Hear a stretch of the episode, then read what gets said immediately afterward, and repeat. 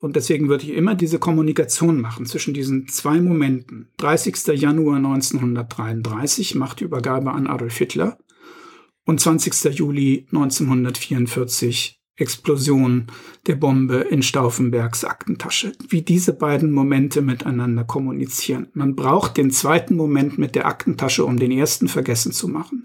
Man braucht den Fokus auf 1944, weil er hilft, die Rolle vergessen zu machen, die 1933 ein Großteil der deutschen Konservativen bei der Ermöglichung, Herstellung und Inbetriebnahme des Dritten Reiches ähm, geleistet hat.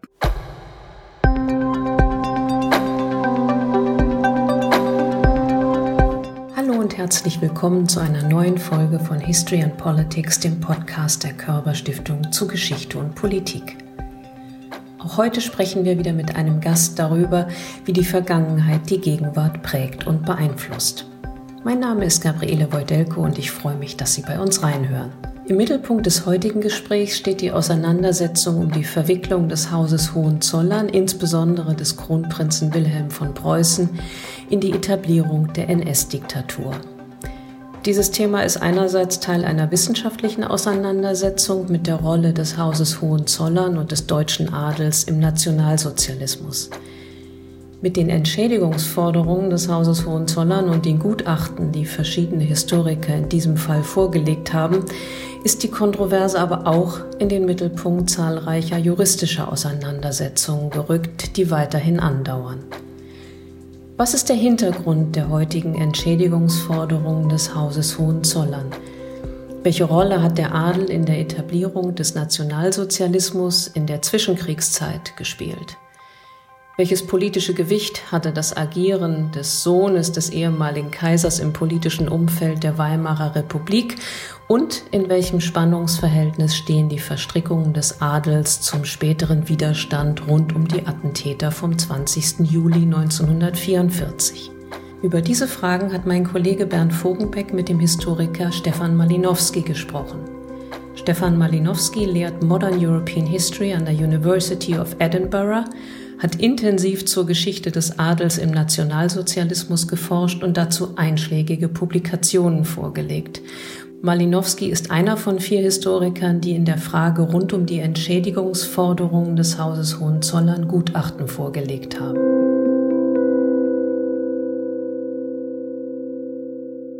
Herr Malinowski, herzlich willkommen zum History and Politics Podcast der Körber Stiftung. Es ist uns eine Ehre, Sie zu Gast zu haben. Zuerst würde ich Sie gerne fragen, worum geht es eigentlich bei den Entschädigungsforderungen des Hauses Hohenzollern? Also die Forderungen sind Teil einer Auseinandersetzung, die praktisch direkt nach der Wiedervereinigung beginnt. Und es geht um Kunstgüter, es sind Gemälde und andere Kunstgegenstände im Kern, die, die zurückgefordert werden. Und es sind Gegenstände und Mobilien, die im Rahmen der sowjetischen Enteignung nach 1945 praktisch enteignet wurden und die dann nach dem sogenannten Ausgleichsleistungsgesetz aus dem Jahre 1994 ähm, zurückgefordert werden können. Wichtig dabei ist, es geht nicht darum, dass jemand Schlösser zurückbekommt, sondern im Kern darum, dass praktisch Entschädigungsleistungen bezahlt werden. So ist das vom Gesetzgeber im Jahre 1994 festgelegt worden und es gibt nun diese Ausschlussklausel, die sogenannte Würdigkeitsprüfung, weil ein Antragsteller dann ausgeschlossen werden kann, wenn er entweder die kommunistische Diktatur oder den Nationalsozialismus, das ist vom Gesetzgeber sehr schwungvoll gleichgestellt worden, diese beiden Systeme, unterstützt hat. Ja, also die erhebliche Vorschubleistung, so ist die Formulierung mhm. der Juristen, wenn die stattgefunden hat, wenn also der Antragsteller beziehungsweise seine Vorfahren dem Nationalsozialismus erheblich Vorschub geleistet haben, was ähm, in die Sprache der normalen Menschen übersetzt bedeutet, den Nationalsozialismus unterstützt haben, dann sind diese Entschädigungsleistungen ausgeschlossen. Was gilt es da in den Blick zu nehmen? Also ich denke, die Fragen, die jetzt aufkommen in dieser merkwürdigen Auseinandersetzung, verweisen im Grunde zurück auf Kernfragen, wie man den Nationalsozialismus verstehen will, interpretieren will, wie man Fragen von Schuld und Verantwortung diskutieren möchte.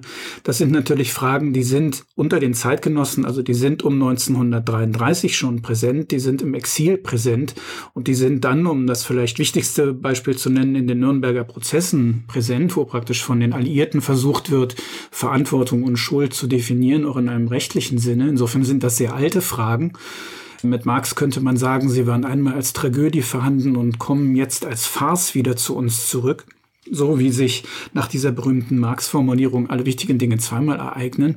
Also es sind Fragen, die im Grunde Historikern nicht unbekannt sind und sie führen praktisch zurück auf eine der Kernfrage, wie erklärt man den 30. Januar 1933, die Machtübertragung an Hitler im Januar 1933, das erste Hitler-Kabinett Wer ist in einem historischen Sinne verantwortlich für die Machtübertragung an den Nationalsozialismus und dann natürlich für die, wenn man so will, Führung des Dritten Reiches? Und ja, jedem Historiker ist bekannt, dass die älteste Schicht, wenn man das jetzt archäologisch durchgehen würde, die, die älteste Erklärungsschicht ist praktisch Hitler als Einzelfigur, der bestimmte Teile des deutschen Volkes praktisch verführt wie ein Magier das Nürnberger Modell war ein bisschen anders mit den sogenannten Hauptkriegsverbrechern. Ja, also man kann eine kleine Gruppe definieren, ob das nun zwölf oder 24 Menschen sind. Wenn man die Folgeprozesse hinzunimmt, dann kommt man auf ein paar Dutzend oder vielleicht einige Hunderte.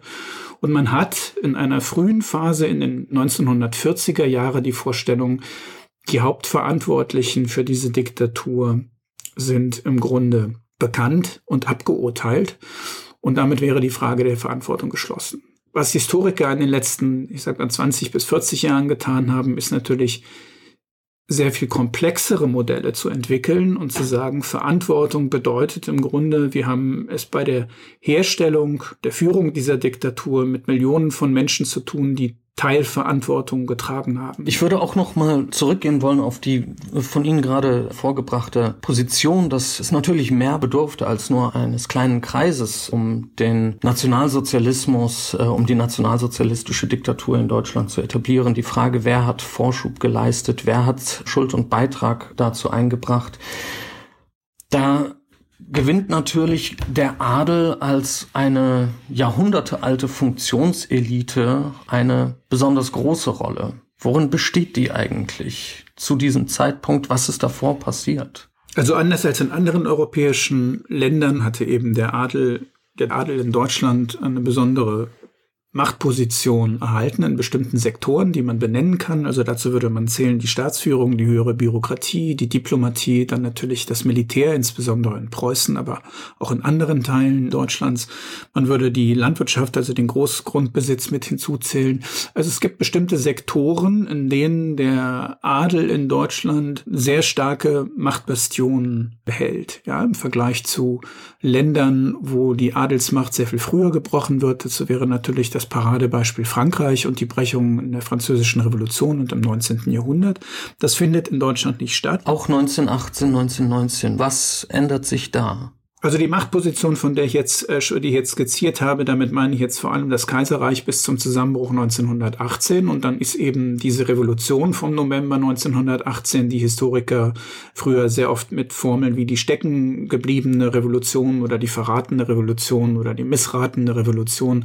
Also eine Revolution, die dem Adel Teile seiner Privilegien nimmt oder im Grunde formal alle Privilegien nimmt, auch den Adelstitel abschafft und umwandelt in einen Namensbestandteil aber die sogenannte Abschaffung des Adels ist 1918 natürlich ein sehr relatives Ding, weil die Adligen sind ja noch da, sie sind auch auf ihren Gütern, sie behalten ihre Schlösser, sie behalten ihren Landbesitz, sie behalten, wie gerade gesagt, sogar die Titel als Namensbestandteil. Also es gibt nur eine sehr partielle Brechung des Adels insgesamt und das trifft natürlich auch zu auf die sogenannten ehemals regierenden Häuser. Um diese Präsenz richtig verstehen zu können, ist es nochmal wertvoll, nochmal auf die Frage zurückzukommen, wie wichtig der Adel eigentlich insgesamt für die politische Landschaft der Weimarer Republik war.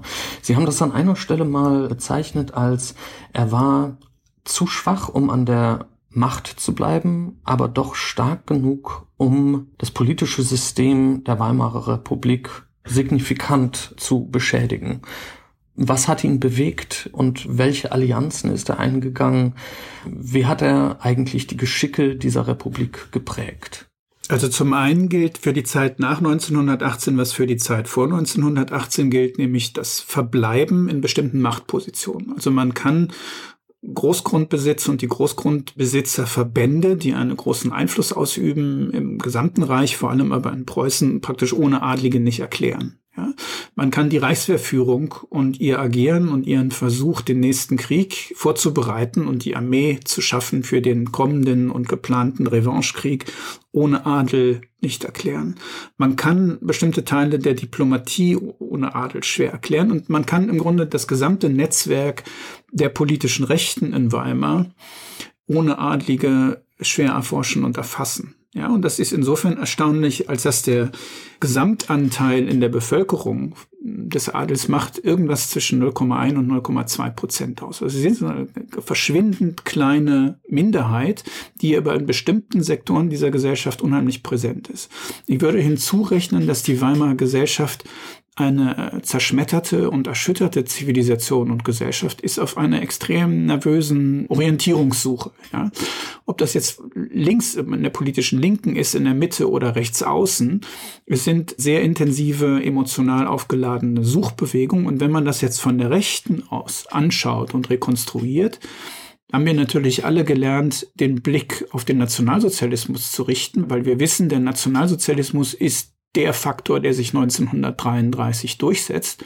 Wenn Sie das jetzt aber von 1921, 1928 oder auch noch von 1931 anschauen, wo noch nicht ausgemacht ist, dass am Ende Hitler praktisch dieses äh, Spiel oder der Nationalsozialismus in diesem Schachspiel gewinnen wird, dann sieht man eben, dass an verschiedenen, in verschiedenen Sektoren der politischen Rechten alle diese Organisationen haben eine gewisse Orientierung auf die Welt von gestern, wie Stefan Zweig das äh, formuliert hat, also auf das Ancien Regime, in, innerhalb dessen natürlich der Adel eine sehr wichtige Rolle spielt. Eine Gegenwelt, eine aus der Sicht der Rechten gesehenen bessere Welt und aus dieser besseren Adelswelt, die sowohl für die Vergangenheit als auch für die Zukunft steht, in der Lesart der Rechten, ragt dann natürlich dieser ehemalige Kronprinz heraus, der eine unübergehbare Figur ist, schlicht und ergreifend durch die Tatsache, dass er der älteste Kaisersohn ist. Das heißt, wir sprechen einerseits über eine reale Machtstellung, die der Adel noch innehat, und andererseits auch eine Position, dass der Adel ein Vorbild bleibt für weite Teile der Bevölkerung. Der Weg vom Kaiser zum Führer ist einer, der eng verbunden ist mit dem Adel. Adel hat immer eine imaginäre Seite. Also wenn Adel nicht als Adel wahrgenommen wird, gibt es keinen Adel. Die Meisterschaft der Sichtbarkeit, wie das mein Doktorvater Heinz Reif nennt, ähnlich wie im charismatischen Modell. Ja, der charismatische Führer ist nur dann ein charismatischer Führer, wenn seine Sendung vom Empfänger, von Millionen von Empfängern so gelesen werden. Eine der faszinierenden Grundbeobachtungen für die kulturelle Szenerie in der Weimarer Republik ist, dass sehr viele Menschen von Adel reden Ne? Die, eine der Leitformel ist der neue Adel. Also wir brauchen einen neuen Adel. Und für diese Leitbilder der Erfindung eines neuen Adels natürlich immer den alten und real existierenden Adel brauchen. Ja, also die Figur des Ritters, die Figur des Kämpfers, die Figur des Führers zu Pferde, die Figur des naturverbundenen körperbetonten, charismatisch aufgeladenen Führers, der ein Gegenbild ist zum langweiligen sozialdemokratischen Bürokraten zum Beispiel, ist ein, ein, ein Bild, ein Wunschbild, um was man überall findet. Und um die vielleicht wirkmächtigste Figur zu nehmen, es ist natürlich interessant, dass auch im Nationalsozialismus von neuem Adel gesprochen wird und dass die gesamte Vorstellung der SS die dann nach 1933, 34 zur mächtigsten Institution im Dritten Reich aufsteigen wird, sich selbst im Grunde als neuen Adel definiert und sich so auch nennt. Also das ganze Spiel mit Ordensburgen, wo dann praktisch eigene Sippen geschaffen werden, mit eigenen Symbolen und eigenen Wappen, ist ein, zum Teil ist das reines Räubertum, innerhalb des Adels, aber es ist gleichzeitig praktisch die Partizipation, also sehr viele Adlige aus adligen Familien machen in der Tat als dann in der SS als Offiziere sind sie mit dabei. Zwei Beobachtungen ziehe ich daraus. Das eine ist die Bedeutung des Adels und die Bedeutung einzelner Personen innerhalb des Adels für die politische Radikalisierung in der Zwischenkriegszeit. Es ist so, dass die Frage des erheblichen Vorschubs da natürlich auch berührt wird. Das ist eben etwas, was nicht nur ein, die Frage einer Privatangelegenheit ist, sondern letztlich sind das Akteure, die eine erhöhte Sichtbarkeit genießen und damit auch eine erhöhte Verantwortung, über die man sicherlich nochmal sprechen muss, wenn man äh, die Frage des erheblichen Vorschubs in den Blick nimmt. Das zweite ist die gesamte Ikonografie rund um den Adel und äh, sozusagen auch seine politische Verstrickung. Und da gibt es, glaube ich, ein Datum, das auch einen sehr zentralen Platz einnimmt. Sie haben gerade gesprochen über den, den 30. Januar 1933. Im März darauf folgt ein Tag, der, wenn man so möchte, eigentlich das Zusammenkommen von konservativ monarchistischen Kreisen und Nationalsozialismus symbolisiert. Welcher Tag ist das? Welche Bedeutung hat er? Also der sogenannte Tag von Potsdam, inszeniert am 21. März 1933 als gewaltiges Massenspektakel ähm, in der Garnisonstadt Potsdam auf der vor dem Hintergrund des bereits niedergebrannten Reichstags Ende, Ende Februar 1933, ungefähr ein, ein Monat vorher und inszeniert als eine Vorbereitung des Ermächtigungsgesetzes der Herstellung der Diktatur mit dem Versuch, eine Fusion darzustellen, bildlich darzustellen als Ritual zwischen der alten preußischen Traditionswelt und der neuen kämpferisch-kriegerischen, jung dynamischen nationalsozialistischen Welt. Dargestellt in der Garnisonskirche zu Potsdam, die eben eine Art heiliger Schrein und Tempel für den preußischen Militarismus war im 19. und 20. Jahrhundert, mit Paul von Hindenburg, dem Reichspräsidenten, als Zentralfigur, der hier erscheint, nicht etwa in Zivil, weil er ja der Reichspräsident einer noch existierenden Republik ist, sondern in seiner Generalfeldmarschalsuniform mit Marschallstab, der dann hinabsteigt in die Gruft zu den Särgen der beiden großen oder angeblich großen Preußenkönige Friedrich II. und sein Vater und dort Grenze niederlegt. Und eine Veranstaltung, die gefilmt wird, Fotografen da sind, Radioübertragung live, also eins der größten oder man muss sagen zu diesem Zeitpunkt das wichtigste Propagandaspektakel der noch sehr jungen und noch ungefertigten deutschen Diktatur. Und hier eben kommt es zu einer Beteiligung, zu einer Partizipation des ehemaligen Kronprinzen, man muss eher sagen seiner gesamten Familie, also auch die Kronprinzessin Cecilie von Preußen ist dabei. Und die Söhne sind dabei, August Wilhelm, der vierte Sohn des Kaisers, in der Uniform eines SA-Generals und zwei andere Söhne in äh, Stahlhelmuniformen. Dann hat man praktisch die Fusion von alt und neu repräsentiert in einer Familie. Der Kronprinz fotografiert von Pressefotografen lächelnd im Gespräch mit Adolf Hitler und bei der Abnahme der Paraden und auch in der sogenannten Kaiserinloge, also in der Kirche, weithin sichtbar. Später dann beim zweiten Ritual in Berlin in der sogenannten Krolloper sitzt er in der Diplomatenloge. Also all diese Dinge werden registriert überall im gesamten Land von der nationalen Presse, aber auch von der internationalen Presse. Also man kann diese Berichterstattung sehr detailliert in französischen, britischen oder amerikanischen Zeitungen verfolgen. Diese Bilder begleiten uns bis heute.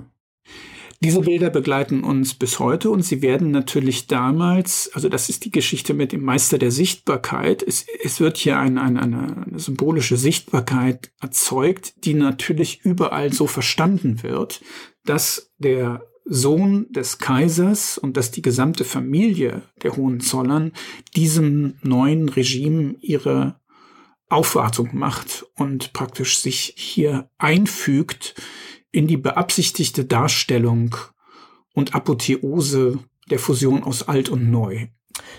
Die Bilder des Tages von Potsdam begleiten uns bis heute und sie sind die Ikonen des Momentes, der Liaison zwischen Konservatismus, Monarchismus und nationalsozialistischer Bewegung. Und hier geht es im Kern um die Frage des erheblichen Vorschubs, den Kronprinz Wilhelm von Preußen geleistet hat oder auch nicht. Christopher Clark hat den Kronprinzen sozusagen als nützlichen Idioten dargestellt. Sie haben gesagt, dass seine Position von nicht zu unterschätzender Bedeutung. Können Sie das in einen historischen Kontext einbetten, damit wir auch besser verstehen, wo die unterschiedlichen Bewertungen der Gutachter in den aktuellen Hohenzollern-Prozessen eigentlich herkommen?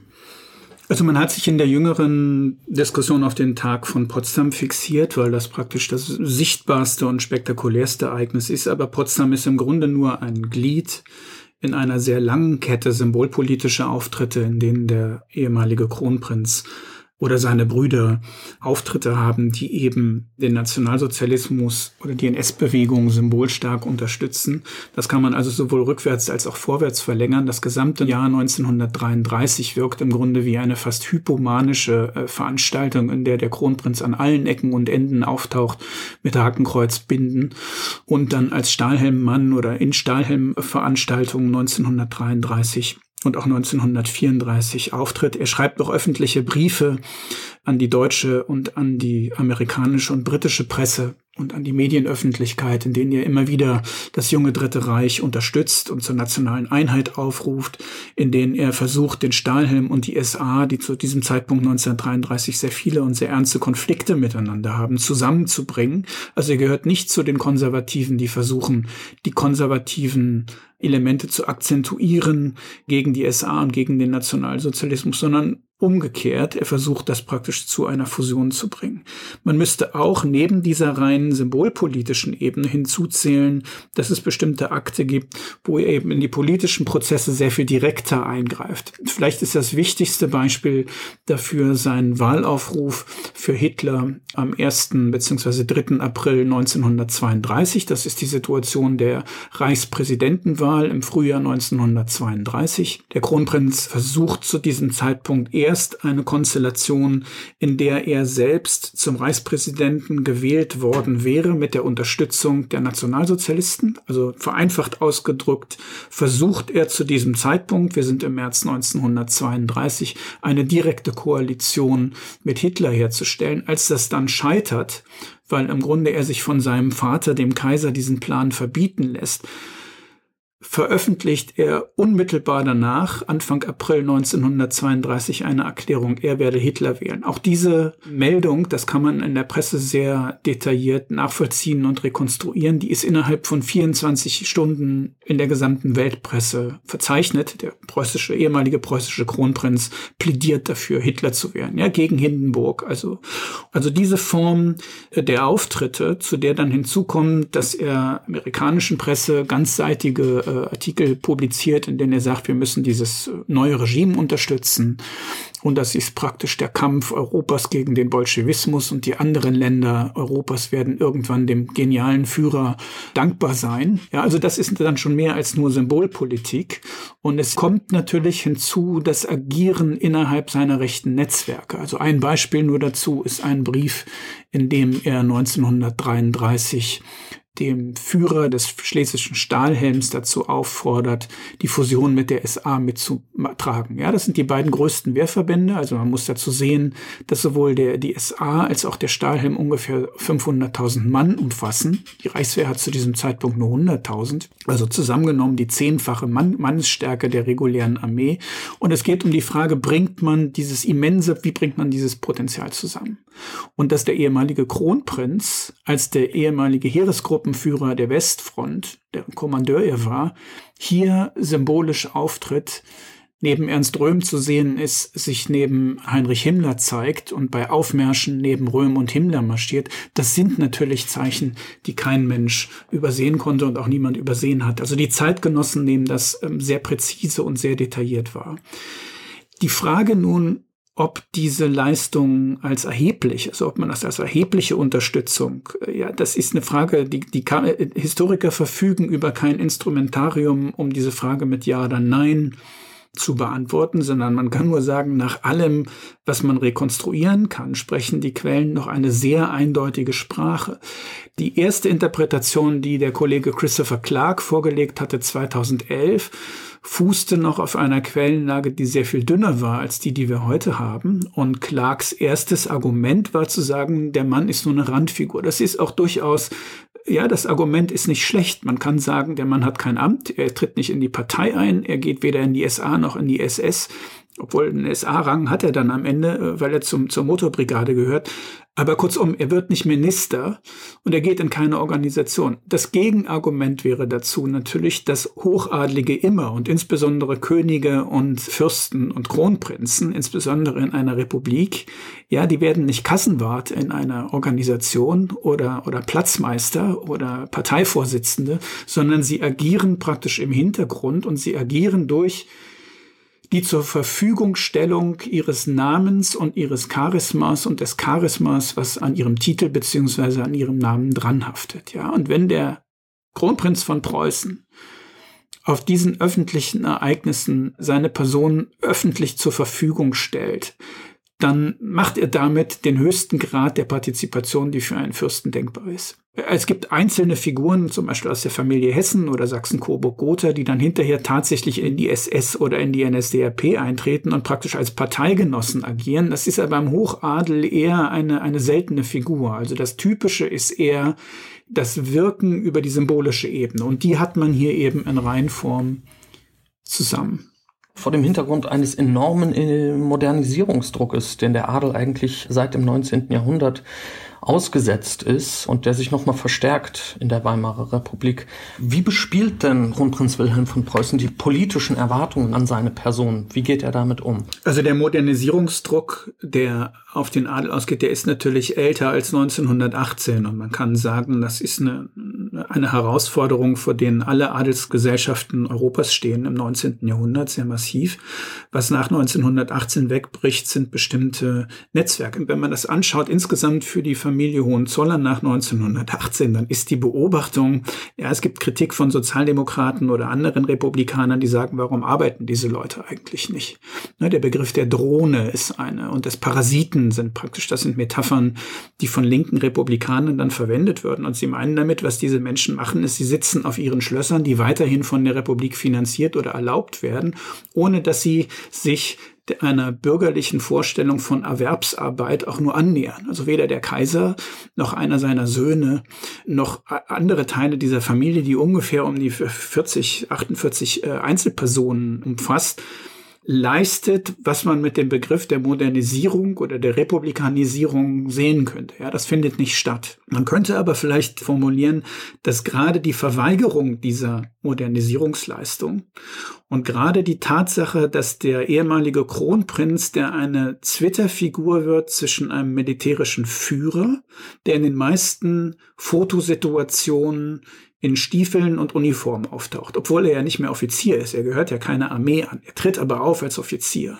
Man sieht ihn aber eben auch im Sporting Dress, wenn er Tennis spielt im Grunewald oder wenn er dort in bestimmten Villen verkehrt, als Jäger auf seinem Renaissance-Schloss in Oels in Schlesien in der Nähe von Breslau oder als Skifahrer in Saint-Moritz oder mit anderen Personen äh, in der Schweiz oder in Spielcasinos oder am Kurfürstendamm in Theatern, sehr oft im offenen Sportswagen in Begleitung junger Frauen, die er um sich herum äh, schart, Schauspielerinnen vor allem.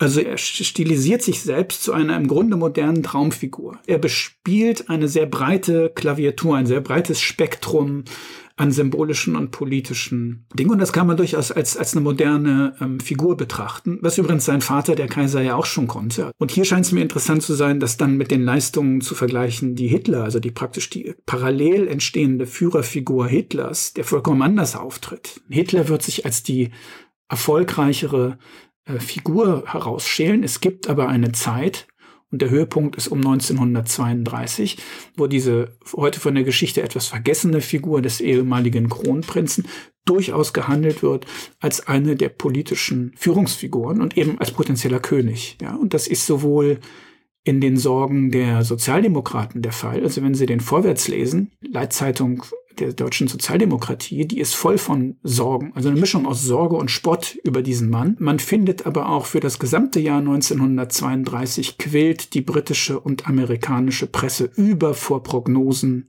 das ist der kommende Mann, die Monarchie kommt zurück. Also um zwischen Juni und, und Oktober 1932 ist das ein Szenario, was überall auf der Welt ernst genommen wird. Ob wir diesen Kontext vielleicht einmal ganz kurz noch skizzieren können, nämlich wie der Adel eigentlich insgesamt, unabhängig vom Hause Hohenzollern, in dieser Zwischenkriegszeit sich bewegt. Wie geht der Adel eigentlich um mit seiner prekären Situation? Also festzuhalten wäre vielleicht, dass es den Adel natürlich so wenig gegeben hat wie die Arbeiterklasse oder die Bauern oder das Bürgertum. Man müsste Einzelgruppen differenzieren, die man hier auseinanderhalten muss.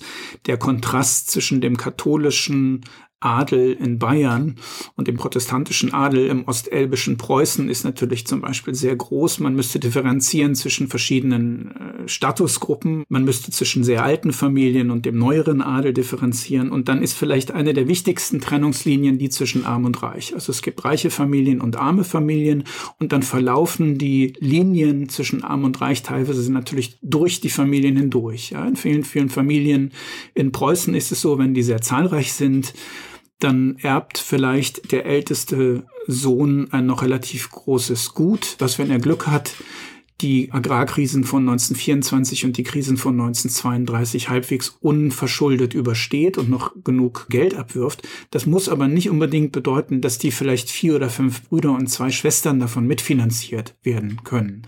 Es gibt bestimmte Versorgungsinstitutionen, die wegfallen. Dazu gehört zum einen die Armee, also traditionell gingen eben sehr viele der Söhne in manchen Familien Preußen praktisch alle Söhne in die Armee.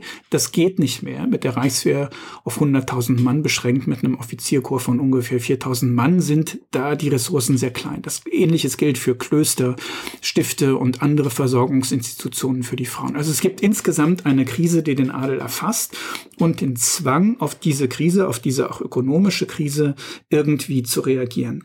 Diese habituellen Einschränkungen, die in Deutschland und vor allem in Preußen sehr stark sind, die bleiben stark nach 1918. Also die Vorstellung und die Möglichkeit, in genau den Kernen Karriere zu machen, die moderne Ökonomie aus, ausmachen, die sind sehr schlecht, die sind sehr gering. Das heißt, bestimmte Kernbereiche des bürgerlichen Lebens und der bürgerlichen modernen Karrieren bleiben verstellt, zum Teil, weil man die sich selbst verbaut scharfer Kontrast hier zu Adelsgesellschaften wie zum Beispiel in England, Großbritannien oder Frankreich, auch Italien, wo das also anders und früher diese Diffusion funktioniert als in Deutschland und insbesondere Preußen.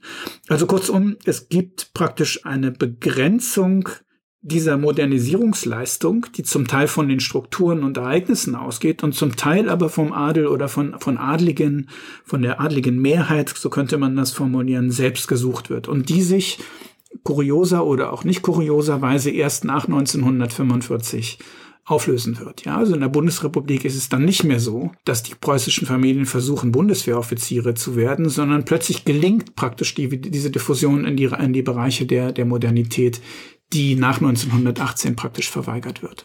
Was bewog vor diesem Hintergrund große Teile des Adels dazu, den Nationalsozialismus zu unterstützen? Also zum einen gibt's eine Gemeinschaft der Feinde, ja, und der Feind des Feindes ist der Freund. Also es gibt ein Agreement über die Ablehnung von Demokratie, von Republik, von Sozialdemokratie, von Sozialisten, von Kommunisten, von insgesamt der Linken, von Gewerkschaften. Also die gesamte äh, Kampffront, in der man praktisch gemeinsam steht gegen die Sozialdemokratie, gegen die Republik, ist eins. Das ist der erste Grund, warum man praktisch wie automatisch in die Nähe der NS-Bewegung kommt. Antisemitismus ist natürlich ein wichtiges Feld. Also es gibt hier, ich habe das in meinem Buch als kommunikative Brücke bezeichnet. Und wenn man davon ausgeht, dass die NS-Bewegung, die in weiten Teilen kleinbürgerlich und auch proletarisch und, und ländlich geprägt ist, passt eigentlich nicht zu dem, was der Adel mal war. Also man braucht eine Brücke und die Frage ist, wie kommunizieren diese beiden unterschiedlichen Welten miteinander? Das Antilinke ist ein Element, der Antisemitismus und auch der rassisch definierte Antisemitismus ist sehr früh im preußischen Adel eine Sprache, die man gemeinsam spricht. Und dann kann man als dritten Sektor hinzuzählen materielle Interessen und Hoffnungen auf die Welt, die der Nationalsozialismus verspricht. Dazu gehört zuerst die Wiedereinführung der allgemeinen Wehrpflicht, der Aufbau der Armee, also praktisch die explosionsartige Ausweitung der Reichswehr, die durch den Versailler Vertrag reduziert war und die die Nationalsozialisten nach 35 eben aufpumpen zu dem Gewaltapparat, der dann 1939 zur Verfügung stehen wird. Es geht aber nicht mehr um Offiziersstellen, es geht auch um Stellen im Staatsdienst. Also wenn man alle Juden entlässt und wenn man alle Sozialdemokraten entlässt und alle linken Republikaner entlässt nach 1933, entstehen natürlich plötzlich Karrieremöglichkeiten. Die Söhne aus adligen Familien sowie auch aus bürgerlichen Familien Zu nutzen wussten und auch sofort genutzt haben. Und in diesem Sektor, ich würde sagen, das ist vielleicht der wichtigste Punkt in den materiellen Interessen, ist sehr früh die Vorstellung, die Nationalsozialisten werden ein Agrarprogramm mit sich bringen die zum einen den eigenen Landbesitz wieder helfen wird, das zu arrondieren und aufzubauen und natürlich der Eroberungsplan im Osten, der ja schon in meinem Kampf 1925 fixiert war und der dann, da musste man jetzt kein Prophet für sein, in welche Richtung ein zukünftiger Eroberungskrieg gehen würde, im Osten diese gewaltigen Landgüter und die nationalsozialistische Fantasie vom Volk ohne Raum, die ihr Unfug war. Man hatte dann den Raum, aber gar kein Volk, was da siedeln wollte. Man fand aber in den Adelsfamilien überall Freiwillige. Also im Osten wieder rittern und reiten zu können und siedeln zu können. Diese Siedlungsfantasie ist ein, ein, ein sehr starkes Argument. Lässt sich dann eigentlich im Nationalsozialismus selbst eine zunehmende Vereinnahmung des Adels beobachten? Gibt es da eine zunehmende Radikalisierung? Äh, wie lässt sich der Adel, um vielleicht ein Bild zu bemühen, reinziehen in diesen Nationalsozialismus? Welche Rollen nimmt es da ein? Also es ist, äh, glaube ich, ein, ein, ein ambivalentes Bild, was man bekommt, wenn man die Zeit 33 bis 45 anschaut. Weil einerseits gibt es unzählige Adlige, die als Einzelfiguren profitieren von diesem System. Also die aufsteigen innerhalb der Wehrmacht, innerhalb der SS, übrigens ein sehr wichtiger Faktor, auch in der SA gibt es prominente und wichtige adlige Karrieren. Innerhalb des Staatsdienstes, innerhalb der Ministerien, innerhalb der Siedlungsämter und so weiter. Also in dem ganzen Organisationsungetüm, das die Nationalsozialisten ab 33 erschaffen werden. Ne, da werden ja überall entstehende Stellen. Die Einzelfiguren also, für Einzelfiguren, und das gilt natürlich vor allem für den, für den Landbesitz und für den Versuch, die sogenannten Fideikomisse, also die Formen der traditionellen Besitzbindung, die im Grunde das Herzstück waren, der, der, das Rückgrat war, das ökonomische Rückgrat des landbesitzenden Adels, hierfür eine Art von Ersatz zu bekommen, ist die Hoffnung und der Versuch und ein wichtiger Grund, sich dem neuen Reich oder sich dem dritten Reich anzuschließen. Man kann aber auch sagen, dass diese Rechnung nicht aufgeht. Also je mehr sich das Reich nach vorne bewegt, desto deutlicher machen die Nationalsozialisten im Grunde dem Adel, wir brauchen euch nicht mehr. Ja, und das gilt von der Sprengung der Feierlichkeiten zum 75. Geburtstag Kaiser Wilhelms II. Das ist der 27. Januar 34, wo eine große monarchistisch-adlige Veranstaltung dann gesprengt wird von SA-Leuten, die da Feuerwerkskörper zünden und zum Entsetzen der alten, zum Teil sehr alten Herren, das sind dann 85-jährige Generale, zeigen, die brutalen Formen der neuen Zeit können sich auch gegen den Adel wenden. Ja, und die Erschießung Kurt von Schleichers, des General Kurt von Schleichers, des ehemaligen letzten Reichskanzlers vor Hitler am 30. Juni 1934. Da werden ja auch noch andere Adlige erschossen, unter anderem Oberst von Bredow aus der Reichswehrführung.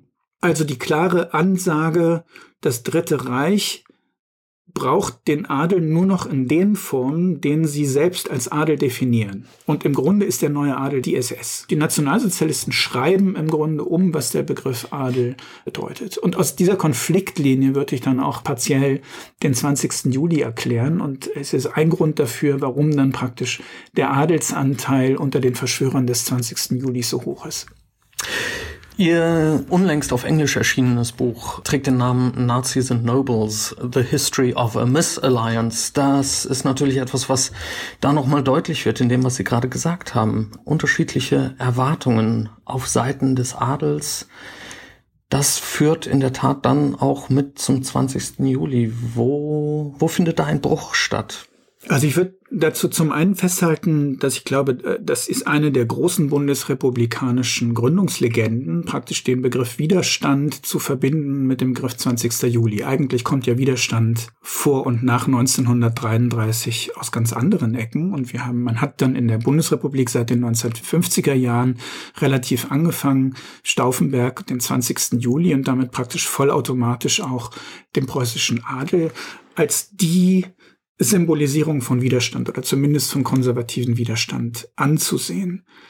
Der Grund, warum da so viele Adlige drin sind, es gäbe fünf, sechs oder vielleicht auch acht oder zehn verschiedene Fäden, die man da auseinanderhalten müsste. Zum einen gibt es natürlich Motive, die die Adlige im 20. Juli mit den bürgerlichen oder aus anderen Bevölkerungsschichten kommenden Mitgliedern des 20. Juli teilen. Also es gibt eine bestimmte Ablehnung der Gewaltpolitik, der Holocaust und die Ermordungspolitik der europäischen Juden, soweit sie bekannt war, und sie war ihnen bekannt, spielt eine wichtige Rolle. Der Eindruck oder die, die Einsicht, dass der Krieg verloren geht, spielt eine wichtige Rolle. Also es gibt Konfliktlinien, die Adlige mit anderen teilen.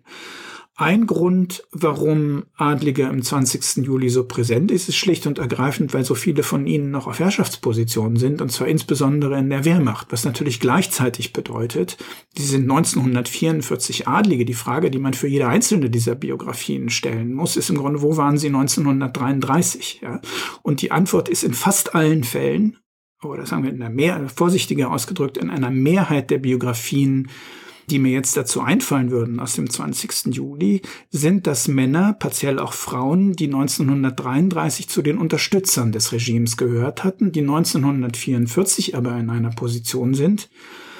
Hans Mommsen hat das mal Widerstand von Kommandohöhen ausgenannt, wo sie zu den wenigen und einzigen gehören, die überhaupt noch sinnvoll oder effektiv gegen das Regime vorgehen können. Und das muss man sehen. Also 1944 ist die einzige Gruppe, von der aus ein effektiver Widerstand funktional noch ausgehen konnte, die Armee, ist die Wehrmacht, ja. Da nun aber so viele von diesen Adligen eben in mittleren und hohen Führungspositionen der Wehrmacht aktiv sind, Stauffenberg, Tresco und Schulenburg sind drei der wichtigen Beispiele dazu, sind sie in der Lage, das System von innen anzugreifen. Also ich denke, die Operation, die man dazu geistig immer oder historisch immer vollziehen muss, ist, die Nationalsozialisten brauchen wenige Monate, um die Organisation der mächtigsten Arbeiterbewegung der Welt zu zerschlagen. Also die sozialdemokratischen, kommunistischen, sozialistischen Organisationen, die Parteien, die Gewerkschaften und so weiter sind 1933 bis zum Sommer zerschlagen. Ja, weil man eine, eine äh, Organisation relativ schnell angreifen und zerbrechen kann mit den Mitteln einer Diktatur. Mit dem Adel ist das schwieriger. Und wenn man schaut, wie Stauffenberg, Tresco, Schulenburg, wie die miteinander kommunizieren, Moltke, York, da sind zum Teil Netzwerke, die über Familien gehen, die über Freundschaften gehen, die über Vertrauen geht, die über, ja, das absolute Vertrauen zwischen Männern und Frauen, die den gleichen Code sprechen, die aus dem gleichen Milieu kommen, die sich untereinander kennen und vertrauen.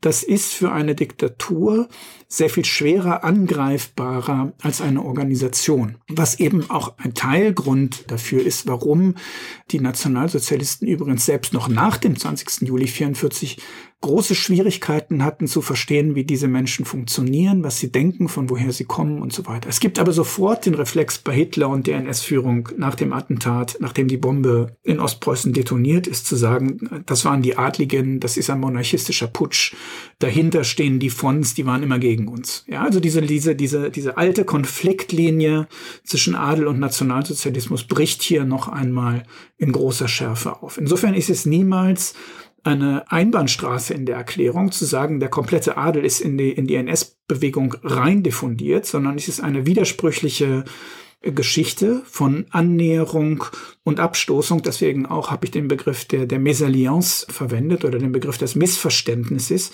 Also es ist ein, wenn Sie so wollen, Wackelkontaktverhältnis, was partiell und in Bereichen und in bestimmten Zeitabschnitten funktioniert und dazu beiträgt, das Dritte Reich funktionsfähig zu machen und zu halten. Das gilt vor allem für die frühe Zeit, also für die Zeit um und direkt nach 1933. Es ist aber eben auch eine Geschichte der Widersprüche und am Ende dann des Widerstandes. Und dieser Widerspruch wird ja gerade auch darin deutlich, wie Sie gerade sagen, dass ein Großteil derjenigen, die am 20. Juli involviert waren, zugleich auch eigentlich beim Tag von Potsdam involviert waren. Also beide Daten sind, wenn man so möchte, Teile der Biografien dieser Menschen. Die Frage, die mich ein bisschen umtreibt, ist, warum blicken wir nach 1945 so viel stärker auf diesen 20. Juli? Und was hat das damit zu tun, dass wir heute in einer Situation sind, wo der Blick auf den Adel geprägt ist eigentlich durch dieses Verständnis des adligen Widerstandes Also ich denke, die Gesamtsituation in Deutschland nach 1945 war, man suchte nach positiven Gegenbildern. Und dann gibt es natürlich verschiedene, das muss man sehen, es gibt, es gibt ja nicht nur eine Geschichte, sondern mindestens zwei, nämlich eine ostdeutsche und eine westdeutsche. Ja, also die DDR hat natürlich ein vollkommen anderes Narrativ zum Widerstand als die Bundesrepublik. Man kann auch sagen, dass die wichtige Rolle, die zum Beispiel die Immigranten spielen, also die Immigranten, die aus dem Ausland zum Teil wiederkommen und ihre, ihre eigene Vorstellung von, was Widerstand war, hatten.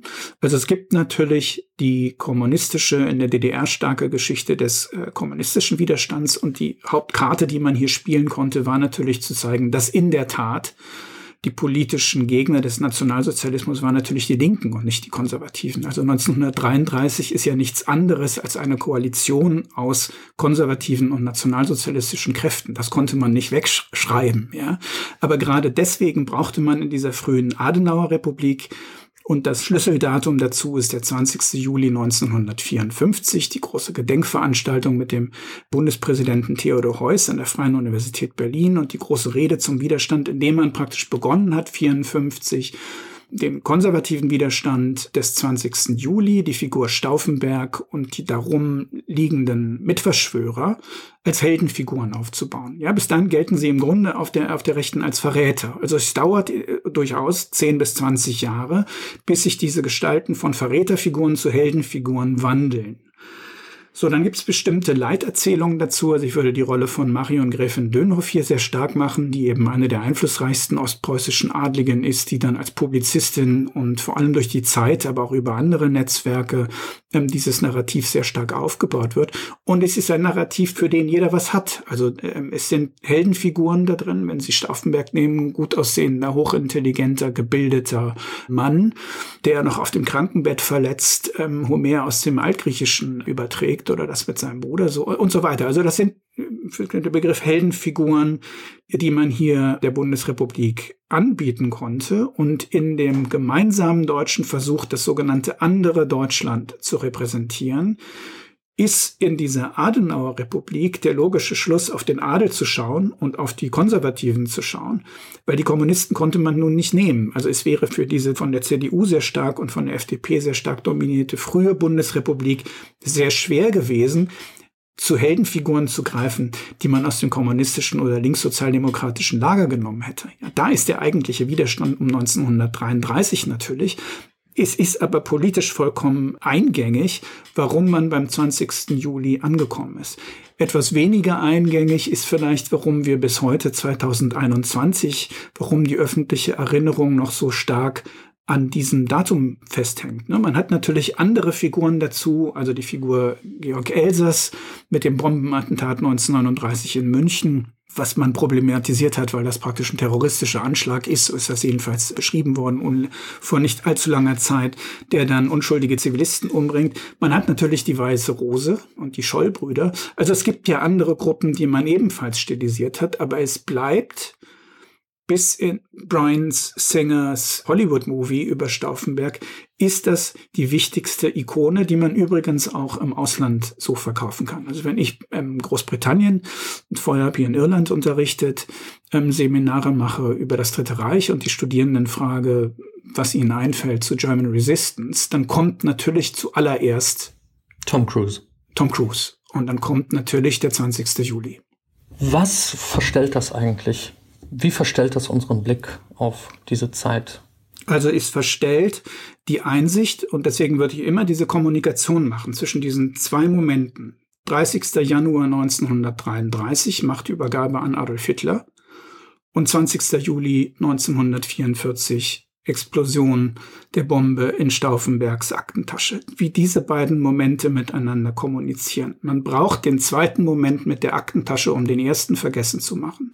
Man braucht den Fokus auf 1944, weil er hilft, aus einer konservativen Perspektive gelesen, weil er dabei hilft, die Rolle vergessen zu machen, die 1933 ein Großteil der deutschen Konservativen bei der Ermöglichung, Herstellung und Inbetriebnahme des Dritten Reiches geleistet hatten. Ja, ohne konservative Partizipation, man braucht ja nur mal anzusehen, wer in diesem ersten Hitler-Kabinett da an Ministern so drin sitzt. Und das war das Problem in den 1950er Jahren. Und ich würde sagen, das ist aus einer konservativen Perspektive auch im Jahre 2021 noch immer die Konstellation. Wie kriegt man diesen Schandfleck weg? Wie definiert man den weg? Und dann sucht man, und natürlich gibt es diese Figuren. Ist ja nicht so, dass es keine konservativen NS-Gegner gab. Natürlich gab es die, ja, und die soll man praktisch auch beschreiben. Aber die Erzählfigur in der praktisch Hitler als Diktator sich durchgesetzt hätte gegen rechts und gegen die Konservativen, ist schlicht und ergreifend belegbar falsch. Aber wenn dieses Bild aufrechterhalten werden soll, weil man ein positives Bild von konservativen Organisationen und Traditionen bewahren möchte, dann ist der 20. Juli der wichtigste Moment und der wird es auch bleiben. Welche Chance sehen Sie eigentlich darin, dass wir über die Hohenzollern-Debatte diese Fixierung auf den 20. Juli hinterfragen?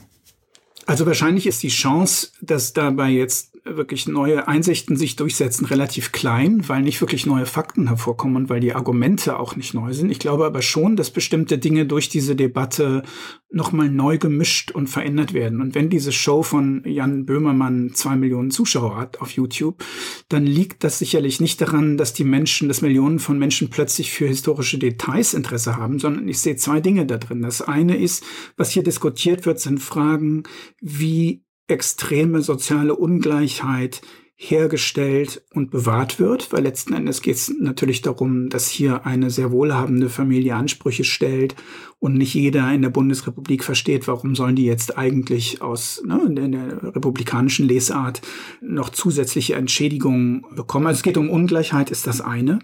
Und Adel ist immer Ungleichheit, also ohne Ungleichheit kann man ja Adel überhaupt nicht definieren. Und das Zweite ist in der Tat in der historischen Debatte, in der historischen Teildebatte, die da drin steckt, ist natürlich dieser Blick auf den ehemaligen Kronprinzen und auf die Hohenzollern-Familie, die man aus mir nicht ganz erfindlichen Gründen in der Geschichtswissenschaft ein bisschen vergessen hatte, dass die jetzt plötzlich zurückkehrt und eigentlich sehr alte Fragen, die man, ich würde sagen, in Nürnberg, in den Nürnberger Prozessen 1945, 46 schon diskutiert hatte, aus einer neuen Perspektive nochmal stellt. Also es ist nicht so, dass die Fragen neu wären, sondern man kann sagen, es ist eine neue Brille, die hier aufgezogen wird und man sagt, was können wir eigentlich lernen über den Januar 1933 und über die sogenannte Machtergreifung, wenn wir diese Geschichte aus der Perspektive dieses ehemaligen Herrscherhauses nochmal anschauen. Wie haben die sich eigentlich verhalten? Wie argumentieren die? Wen treffen die? Wie sprechen die? Was sind deren Ideale? Was wollen die eigentlich? Und da entfaltet sich, also auch, ich habe die Sache jetzt seit 20 Jahren gemacht. Ich würde sagen, für mich ist das noch voll von Überraschungen gewesen, wenn man in diese Quellen nochmal im Detail reingeht.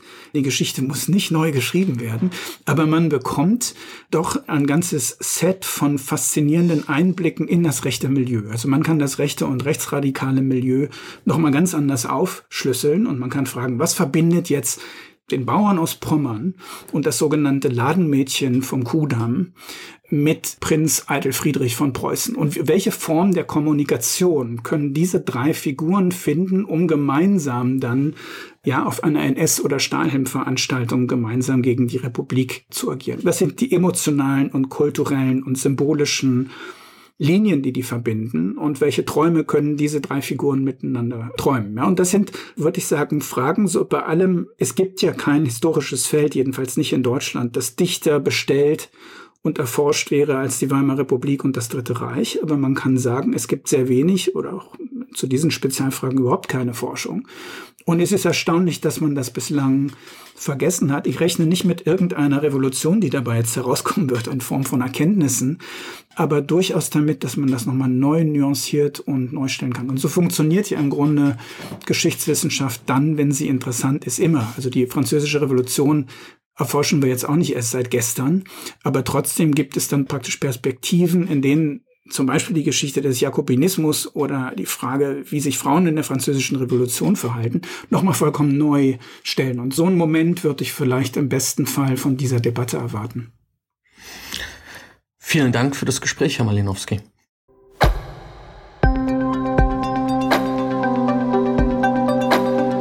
Das war unser History and Politics Podcast mit Stefan Malinowski zu den Entschädigungsforderungen des Hauses Hohenzollern und zur Rolle des Adels in der Zwischenkriegszeit und im Nationalsozialismus.